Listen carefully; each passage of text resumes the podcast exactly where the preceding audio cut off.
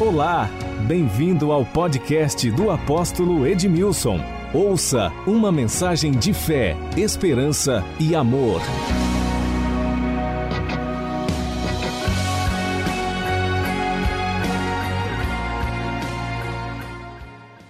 Filipenses capítulo 4. Quando nós olhamos eh, para Jesus, Jesus sempre, sempre, sempre ele estava nas sinagogas, sempre. Onde ele ia e tinha uma sinagoga, Jesus estava lá. No Evangelho de Lucas, no capítulo 4, a partir do versículo 17, diz que Jesus entrou na sinagoga e lhe deram o livro do profeta Isaías. Ele abriu o livro, ele se levantou para ler o livro e ele leu o livro. E alguém pergunta por que, que todas as vezes que a gente tem um culto se lê a palavra? Porque a palavra ela é a base, ela é a fonte da nossa fé. É a base da nossa fé. Então nós sempre que nos reunimos, quer seja na igreja ou em uma célula, sempre, sempre nós vamos ler a Bíblia. Amém? A, a base de todas as mensagens, elas são das nossas mensagens são extraídas da Bíblia Sagrada. Então, em todas as nossas reuniões, nós lemos a Bíblia. E tenha uma Bíblia sempre com você, é muito importante você ter uma Bíblia. Você pode escrever na sua Bíblia, fazer as anotações, colocar em destaque os textos que Deus fala com você. Então, sempre tenha a sua, a sua Bíblia com você. Vai viajar, a Bíblia está lá. Sempre, sempre, sempre, sempre. Tenha a sua Bíblia com você e perto de você, porque ela é a espada do Espírito. Amém? Lógico que ela fechada assim, você não vai usar para bater ninguém, né? Ferir alguém. A espada do Espírito é porque a palavra de Deus, quando você libera, vence Satanás. Jesus venceu o diabo pela palavra. Não são os nossos argumentos humanos, as nossas, os nossos conceitos filosóficos, não, não é a nossa inteligência, capacidade rápida de raciocinarmos, nada disso. É a palavra de Deus. E quem nos faz lembrar a palavra de Deus é o Espírito Santo de Deus. É o Espírito Santo. Talvez você diga assim, apóstolo, a minha memória não é tão boa assim. Eu sei que existem pessoas que têm uma memória extraordinária e, nem, e outras pessoas nem têm uma memória tão extraordinária assim. Mas o Espírito Santo ele sabe todas as coisas e ele conhece o mais profundo do coração de Deus. E quando você ouviu a palavra, ou você leu a palavra, a palavra está armazenada em você, e no momento em que você precisar da palavra, o Espírito Santo traz esta palavra e ela sobe e você fala e o milagre acontece. Amém? Olha só, Filipenses 4, a partir do versículo 10, diz assim: Alegrei-me sobremaneira no Senhor, porque Agora, uma vez mais, renovaste a meu favor o vosso cuidado, o qual também já tinhas antes, mas vos faltava oportunidade. Digo isto, não por causa da necessidade, porque aprendi a viver contente em toda e qualquer situação. Tanto sei estar humilhado, como também ser honrado, de tudo e em todas as circunstâncias já tenho experiência tanto de fartura como de fome, assim de abundância como de escassez. Tudo posso naquele que me fortalece. Todavia, fizestes bem, associando-vos com associando-vos na minha tribulação. E sabeis também, vós, ó Filipenses, que no início do evangelho, quando parti da Macedônia, nenhuma igreja se associou comigo no tocante a dar e receber, senão unicamente vós outros. Porque até para Tessalônica mandastes não somente uma vez, mas duas, o bastante para as minhas necessidades. Não que eu procure o donativo ou dádivas, mas o que realmente me interessa é o fruto que aumente o vosso crédito Quero que você destaque aí na sua Bíblia esse versículo de número 17. Não que eu procure o donativo, ou dádivas, ou presentes, mas o que realmente me interessa é o fruto que aumente o vosso crédito. Recebi tudo e tenho abundância, porque estou suprido desde que Epafrodito me passou as mãos. O que me veio de vossa parte como aroma suave, como sacrifício aceitável e aprazível a Deus. E vem a declaração profética mais extraordinária do apóstolo Paulo sobre este povo. E eu quero liberar esta mesma palavra sobre a sua vida. E o meu Deus, segundo a sua riqueza em glória, há de suprir em Cristo Jesus cada uma de vossas necessidades. Ah, glória a Deus. Que palavra extraordinária. Não que eu procure donativos, eu não estou procurando presentes, eu não estou ministrando a vocês buscando reconhecimento. É o que Paulo está dizendo. Ele está dizendo: olha, nenhuma outra igreja se comunicou comigo no sentido de dar e receber. De dar e receber, senão somente vós. Nenhuma outra igreja. Paulo, ele estabeleceu muitas igrejas. Paulo, ele vai desenvolver o ministério apostólico como um missionário. E ele vai desbravar esse mundo gentílico da proclamação do evangelho. Para você fazer uma viagem daqui para Terenos tem custo? Sim ou não? Custa alguma coisa? Um pouco mais distante, você vai adorar um pouco mais de investimento. Nós estamos com a igreja lá em Palhoça. Se alguém vai para Palhoça, investe um pouco mais. E Paulo, ele não vai pregar o evangelho na base dos, dos judeus, que era a nação de Israel. Ele vai para o exterior. E ele viajou tanto, ele chegou a Roma, na Espanha e outros países, na Ásia, tantos outros países que Paulo vai proclamar, vai à Grécia, e todas as viagens tinham custo. Ele está dizendo: Olha, eu aprendi a viver bem em toda e qualquer situação.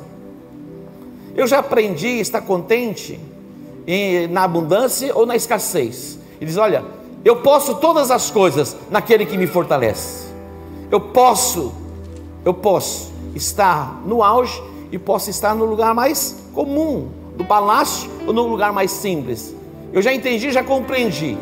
E nada disso afeta mais a minha alma. Eu já aprendi tanto a navegar neste campo da abundância como da escassez. Eu já aprendi.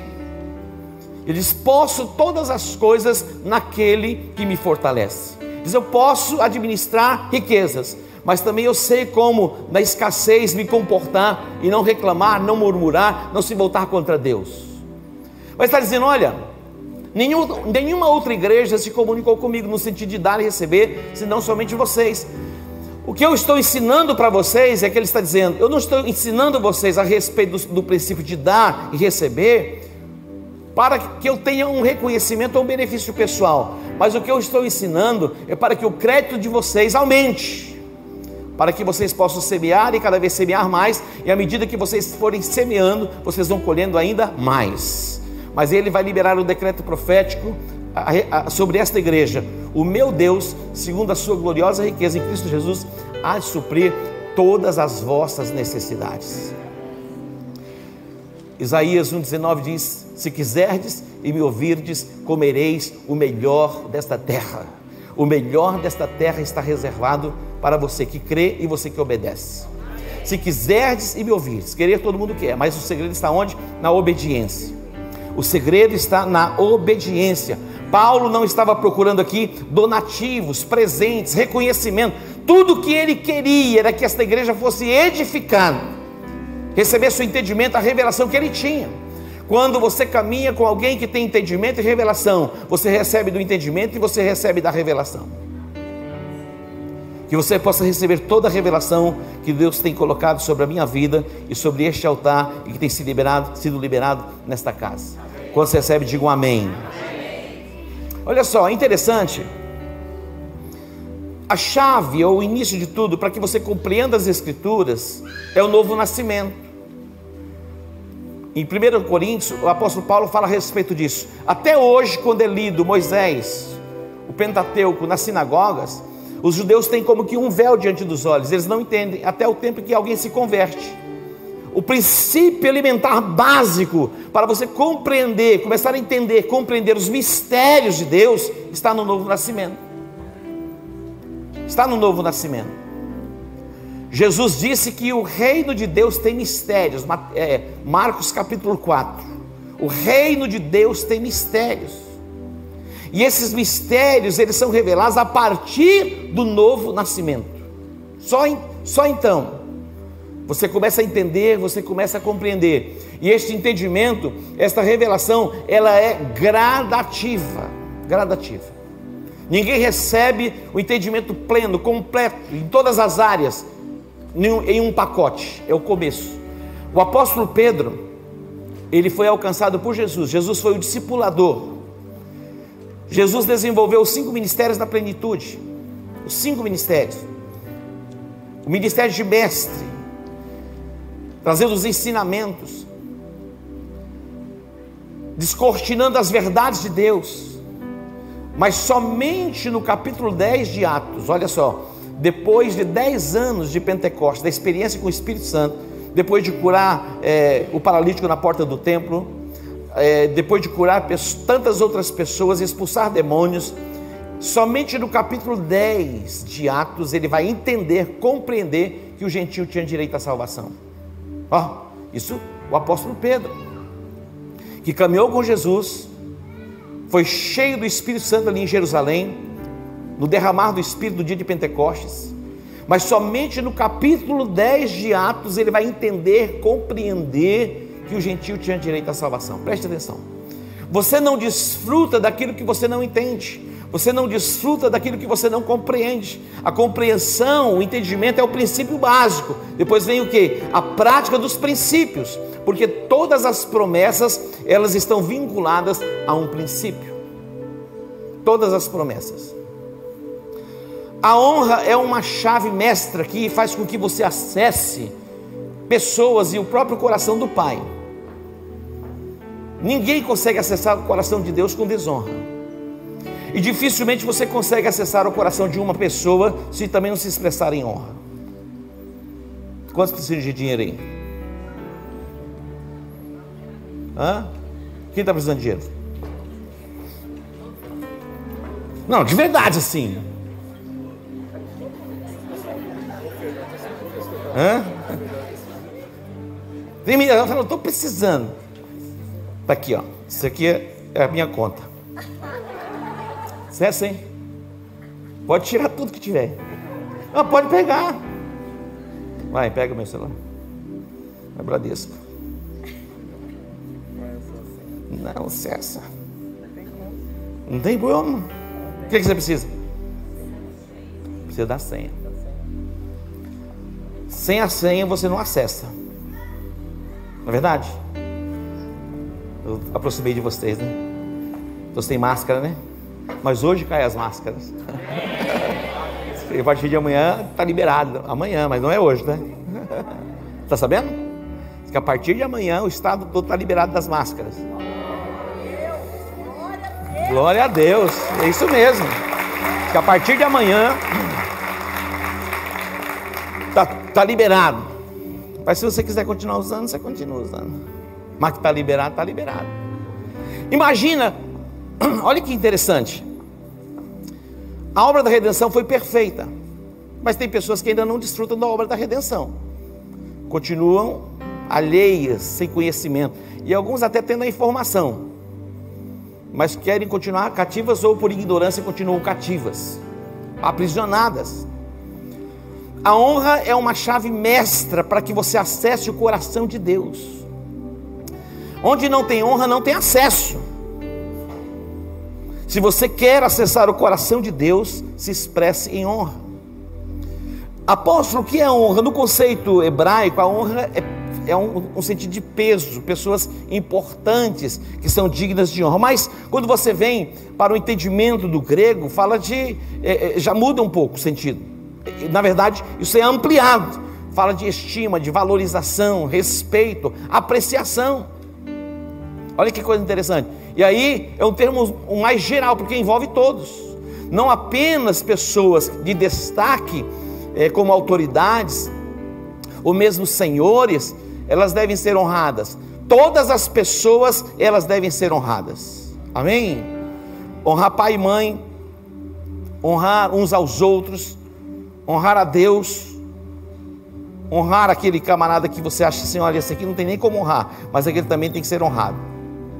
Amém? Todas as pessoas elas devem ser honradas. E quando você se expressa em honra, primeiro você acessa o coração de Deus. E quando você se expressa em honra na direção de alguém, você acessa o coração da pessoa na qual você se expressou em honra. Observe comigo esse texto que está em 1 Samuel, capítulo 2. 1 Samuel, capítulo 2. Quando você honra a Deus, você é honrado por Ele. Quando você desonra a Deus, você também vai ser desonrado. É o que o texto diz. Diz assim: Portanto, diz o Senhor Deus de Israel: Na verdade, dissera eu que a tua casa e a casa de teu pai andariam diante de mim perpetuamente. Olha só, porém, agora diz o Senhor: Longe de mim tal coisa, porque aos que me honram, honrarei. Porém, os que me desprezam serão o que? Desprezados. Eu honrarei aqueles que me honram, e aqueles que me desprezam serão desprezados. Nós entendemos, nós compreendemos pelas Escrituras a lei da semeadura. Tudo que o homem semear, isto certamente ele ceifará. É interessante, queridos, algumas coisas que a gente ouve que é assombroso. Esse deputado estadual de São Paulo que foi para a Ucrânia, quando Daniel Silveira foi afastado, porque falou de alguns ministros do Supremo. Se você ouvir o discurso dele, de condenação em relação ao Daniel Silveira, dizendo, ele tem que ser caçado. É impressionante o discurso do rapaz. E agora o feitiço virou contra o feiticeiro. Porque estão dizendo, ele tem que ser E agora está usando a própria voz dele, falando para ele mesmo: ele tem que ser caçado. Percebe? Com a medida em que medirmos, nós seremos medidos, e na verdade em proporção aumentada. Por isso que Jesus disse: Não julgueis para que não sejais julgados. Não julgueis para que não sejais julgados. Não condeneis para que não sejais condenados. Com a medida que medirdes, vos medirão a vós. Dai e ser-vos-á dado. Aí diz: boa medida, recalcada, sacudida, transbordante. Olha isso. Você nunca vai receber na mesma medida. Você vai receber numa medida recalcada, sacudida e transbordante. O meu pai, quando eu era criança, ele tinha lavoura, tinha sítio. E depois ele montou um, tipo uma mercearia.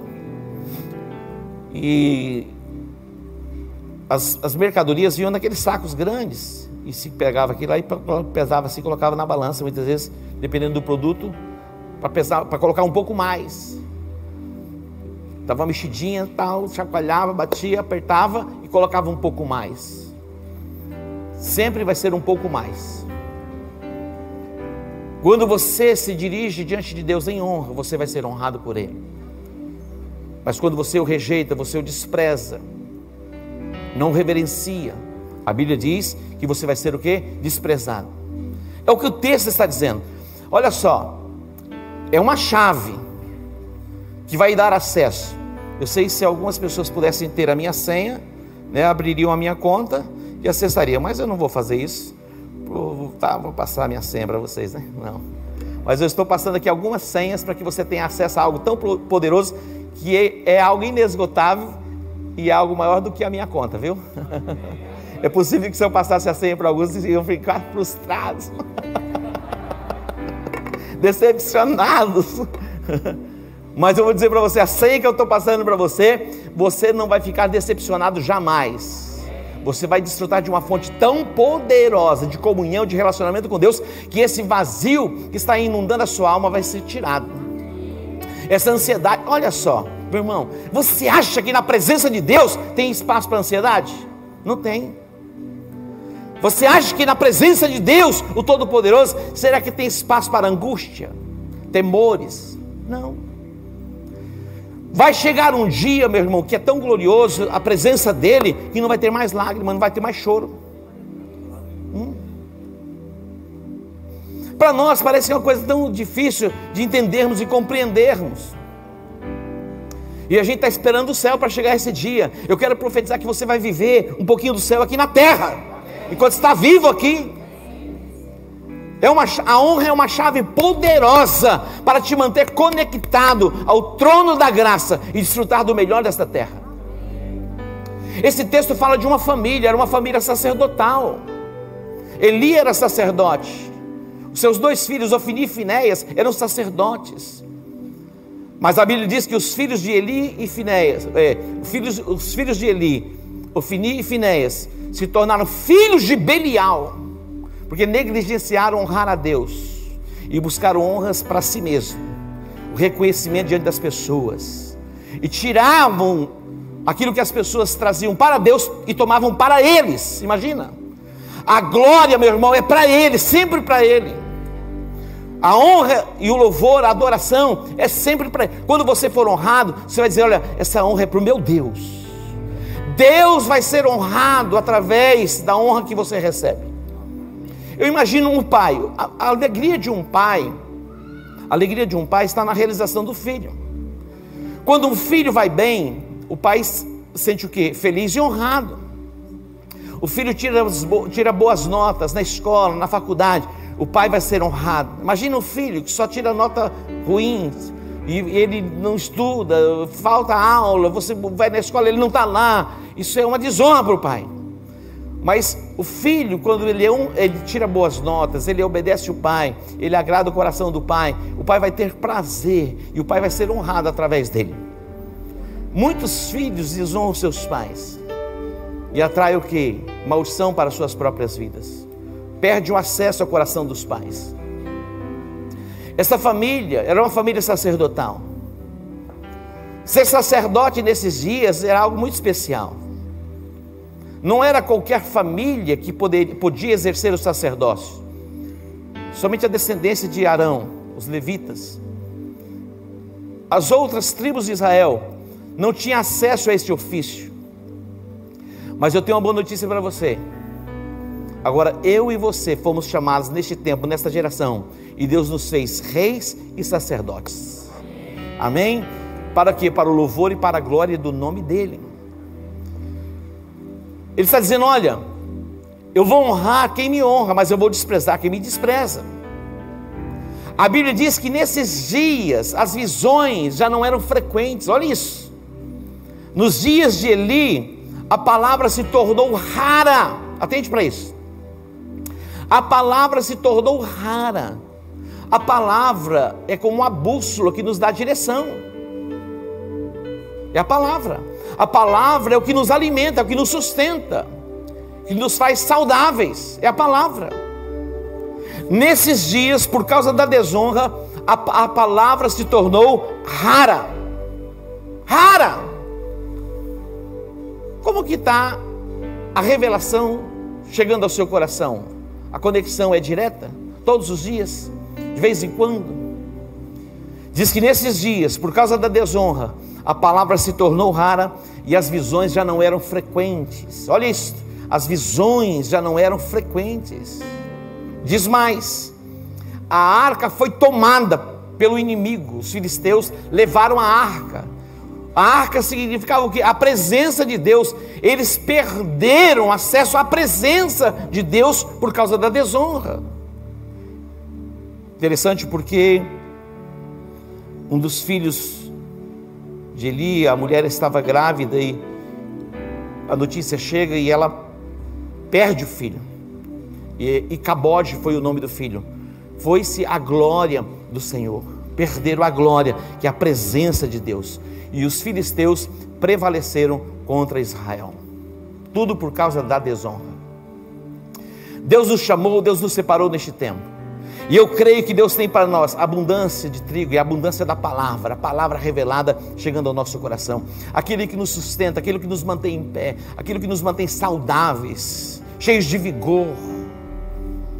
Eu estava pensando a respeito de Moisés, quando ele subiu ao monte, estava ali envolvido pela presença de Deus, o rosto de Moisés brilhava. Oh. Você já conversou com pessoas assim que você percebe que alguma coisa assim é impressionante? Há brilho nos olhos. Brilho nos olhos. Eu, eu observo algumas pessoas. E sempre estou observando.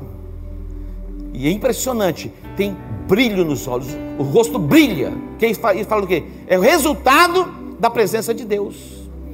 E você tem acesso à presença de Deus quando você se expressa diante dele em honra. A honra é uma chave mestra, é a chave mestra para você acessar o coração de Deus. Receber dele luz, revelação, entendimento, palavra revelada. Quando nós nos reunimos como igreja, Deus sempre está falando. Interessante que algumas pessoas chegam assim e dizem: Olha, eu não sei se falou com alguém, mas falou comigo. Essa palavra era para mim. Sai assim. Fala para apóstolo, alguém falou alguma coisa, contou alguma coisa? Por que, que você está recebendo? Porque você está honrando a Deus. Honre Ele. Quando você vier para esta casa, venha com seu coração aberto. Já vem sediando tudo. Amém? Interessante. Hoje eu encontrei uma pessoa. Ele disse assim. Depois corta, tá? Depois ele vai ouvir, mas vou falar. Não falo o nome, eu falo o milagre, mas não falo o santo. Ele disse assim, apóstolo, é lá não é muito fácil não, lá é meio difícil, o povo assim e tal. Eu falei, como? Não, lá é assim. Eu falei, presta atenção. Muda a partir de agora. Você vai chegar no território como Josué e Caleb. A proteção deles se foi, como pão os devoraremos. Se o Senhor se agradar de nós, tomamos a terra. Vai, simples assim. Se os teus olhos forem bons, todo o teu corpo terá luz. Se os teus olhos forem maus, todo o teu corpo será tenebroso. É da forma que você vê e pelo prisma que você vê. Olha, são coisas simples. Mas nós ficamos presos pelas nossas próprias palavras. E vamos tra... Eu falei, ó, os céus estão abertos. Ou seja, os céus estão de bronze. Não tem gente assim? Os céus estão de bronze. E o tapete é de ferro, é assim. No Egito era assim. Eles ficavam presos como que num um forno de ferro. Em cima era ferro, embaixo, embaixo era bronze. Bronze, imagina o calor. São chaves poderosas que Deus está colocando nas nossas mãos.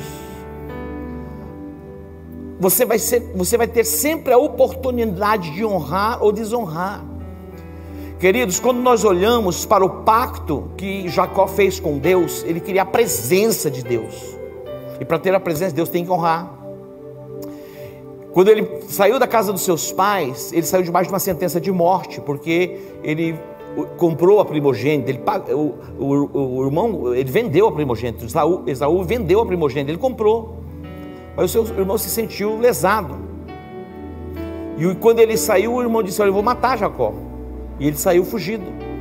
E ele passou por um lugar chamado Betel, e ali ele fez um pacto com Deus. Falou: se o Senhor for comigo, eu quero a tua presença. Olha só, me guardar nesta viagem, me der pão para comer e veste para e me der provisão, Senhor vai ser o meu Deus. Ele queria a presença de Deus, ele queria provisão e proteção. O Senhor vai ser o meu Deus, e sobre tudo que o Senhor me der, certamente eu te darei o dízimo. Fez um pacto. Ele foi para a casa de Labão, fugido. Foi trabalhar com Labão, ele se encantou por uma das filhas de Labão chamada Raquel, uma jovem formosa, bela. E ele disse para Labão: Olha, deixa, eu trabalho sete anos por Raquel, para me casar com ela. Falou: Feito, vai trabalhar, sete anos. Quando chegou a noite de núpcias, o sogrão maravilhoso embriagou o tal do Jacó, bebeu demais tem que ter cuidado na bebida, tá? Bebeu demais, estava embriagado, não tem luz elétrica, só o brilho das estrelas. Entrou na tenda e o Labão trouxe a filha e falou: Tá aí o presente para você. O Jacó bêbado, noite de núpcias. Quando amanheceu o dia, meu irmão, não era Raquel, era Lia, a irmã mais, a, irmã mais nova a mais velha, a irmã mais velha. E Lia não era tão formosa assim. O rapaz ficou desgostoso. Você me enganou. faz o seguinte: é o costume nosso. Primeiro casa a mais velha, depois casa a mais nova, trabalha mais sete anos. E aí você vai ter Raquel. Trabalhou mais sete anos por Raquel. 14 anos trabalhando. Foi contratado, combinou um salário. O Labão mudou o salário dele dez vezes. dez vezes. Mas a Bíblia diz que Deus abençoou Jacó. E ele se tornou mais poderoso do que o próprio patrão, o próprio sogro. Quando o sogro viu, o tal do, o tal do Jacó já tinha mais ovelhas e gado do que ele. Agora Deus falou: está hora de você voltar para Betel. O que, que Deus estava dizendo? Volta para Betel. Foi a ordem. O que, que é Betel? Betel é o lugar do pacto, é onde tudo começou, é o lugar da aliança, onde começa o entendimento aberto, onde Deus vai se revelar, o Deus da provisão, o Deus da prosperidade, o Deus da riqueza. Deus falou: volta para Betel e cumpra o pacto que você fez comigo. Honre a sua palavra. E você vem depois e vai fechar o Velho Testamento com o livro de Malaquias. Aí vem o confronto, é um oráculo. Um profeta é levantado para confrontar toda a nação de Israel. Diz: Olha, o servo honra o seu senhor, o filho honra o pai. Se eu sou o senhor, onde está a minha honra? Vocês vêm diante de mim e traz para oferecer a mim animal cego, coxo, manco, aleijado. Faz o seguinte: oferece esse tipo de presente ao governador, vê se ele vai se agradar de vocês. Vocês querem acessar a minha presença, mas vocês vêm diante de mim com animal cego, coxo, aleijado. Diz: Vós, ó filhos de Jacó, ele falou: vocês não são consumidos por causa da minha fidelidade. Aí Deus vai trazer o confronto sobre toda a nação de Israel. A Bíblia diz que Israel se tornou uma vide frondosa, que dava fruto para si mesmo. Deus os abençoou, Deus os prosperou, Deus os fez uma nação, uma das nações mais poderosas da terra, mais influente da terra. E Deus os fez assim para que eles pudessem abençoar as nações da terra. Mas eles não cumpriram o propósito, deixaram de honrar a Deus e veio as consequências sobre eles. Hoje nós estamos aqui, somos a igreja de Jesus. E nós estamos aqui para o louvor e para a glória do nome dele. Deus está colocando na sua mão hoje uma chave poderosa para acessar o coração de Deus. E depois a gente vai falar como acessar o coração do irmão machucado, magoado, ferido, que muitas vezes tem se levantado contra você. Mas isso vai ser na próxima lição. Vamos dar um aplauso ao Senhor. Se coloque em pé. Eu creio que o Espírito Santo de Deus traz luz, traz entendimento, porque Ele deseja que você esteja completamente conectado a esta fonte poderosa de salvação, de libertação, de cura, de restauração. É uma fonte inesgotável de alegria, de gozo, de prazer. Mas para que você permaneça acessando esta fonte, é preciso você se expressar diante de Deus em honra. Sempre. Não seja negligente, não seja omisso Seja intenso no seu relacionamento com Deus. Seja intenso em cumprir a sua chamada aqui na terra. Todos nós somos chamados neste tempo para servirmos a Deus. Nós fomos chamados para frequentarmos uma igreja. Ah, a igreja você frequenta. Você não vai dizer eu não frequento uma igreja. Você vai dizer eu pertenço à igreja. Amém? Diga eu não frequento uma igreja. Eu pertenço à igreja. É diferente. Você frequenta o shopping, você frequenta uma academia, você frequenta muitos ambientes que são bons. Mas igreja não é para frequentar, a igreja é para pertencer. E quando você pertence, você extrai a vida que está no corpo e você se torna um crente saudável, cheio do Espírito Santo, vigoroso, virtuoso, para viver uma vida abundante em Cristo Jesus. Levante suas mãos, eu quero orar com você. Pai Santo, te agradecemos, te bendizemos pela tua palavra que é viva e eficaz. Ó oh Deus, nós não procuramos donativos, presentes, reconhecimento, mas estamos aqui procurando o fruto que aumente o crédito de cada um dos teus filhos, pelo ensinamento, pela palavra revelada, liberada deste altar. Que esta palavra, Deus, chegue como uma semente poderosa em cada coração e os corações estejam prontos, preparados para que a semente germine e produza a, 30, a 60 e a 100 por um. Ó Deus, que eles escolham abundantemente, segundo a semente que eles têm plantado. Pai, glorifica o teu nome, exalta o teu nome, bendiz o teu nome, ó Deus. Nós nos voltamos para ti. Deus, te pedimos perdão porque muitas vezes temos negligenciado a tua presença, temos negligenciado a pessoa bendita do Espírito Santo, temos sido omissos, ó Deus, na nossa chamada. Perdoa-nos, ó Deus. Queremos construir uma nova história de um relacionamento contigo íntimo, pessoal, para o louvor e para a glória do teu próprio nome. Derrama o óleo fresco, ó Deus, sobre a cabeça dos teus filhos. Que venha o renovo, que venha o refrigério, que venha os tempos de refrigério pela presença do Senhor. Em o nome de Jesus, diga: Eu recebo esta palavra no meu coração. Diga: Eu reconheço que Jesus Cristo morreu na cruz e ressuscitou ao terceiro dia. E eu declaro que Jesus Cristo é o Senhor da minha vida. Diga, Pai, perdoa os meus pecados, escreve o meu nome no livro da vida.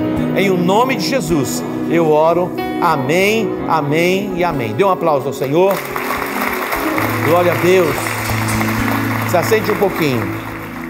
É o começo de uma caminhada, é o começo de uma jornada. A sua jornada não é apenas para uma semana, para um mês, é para a vida. Amém, queridos? É pela fé.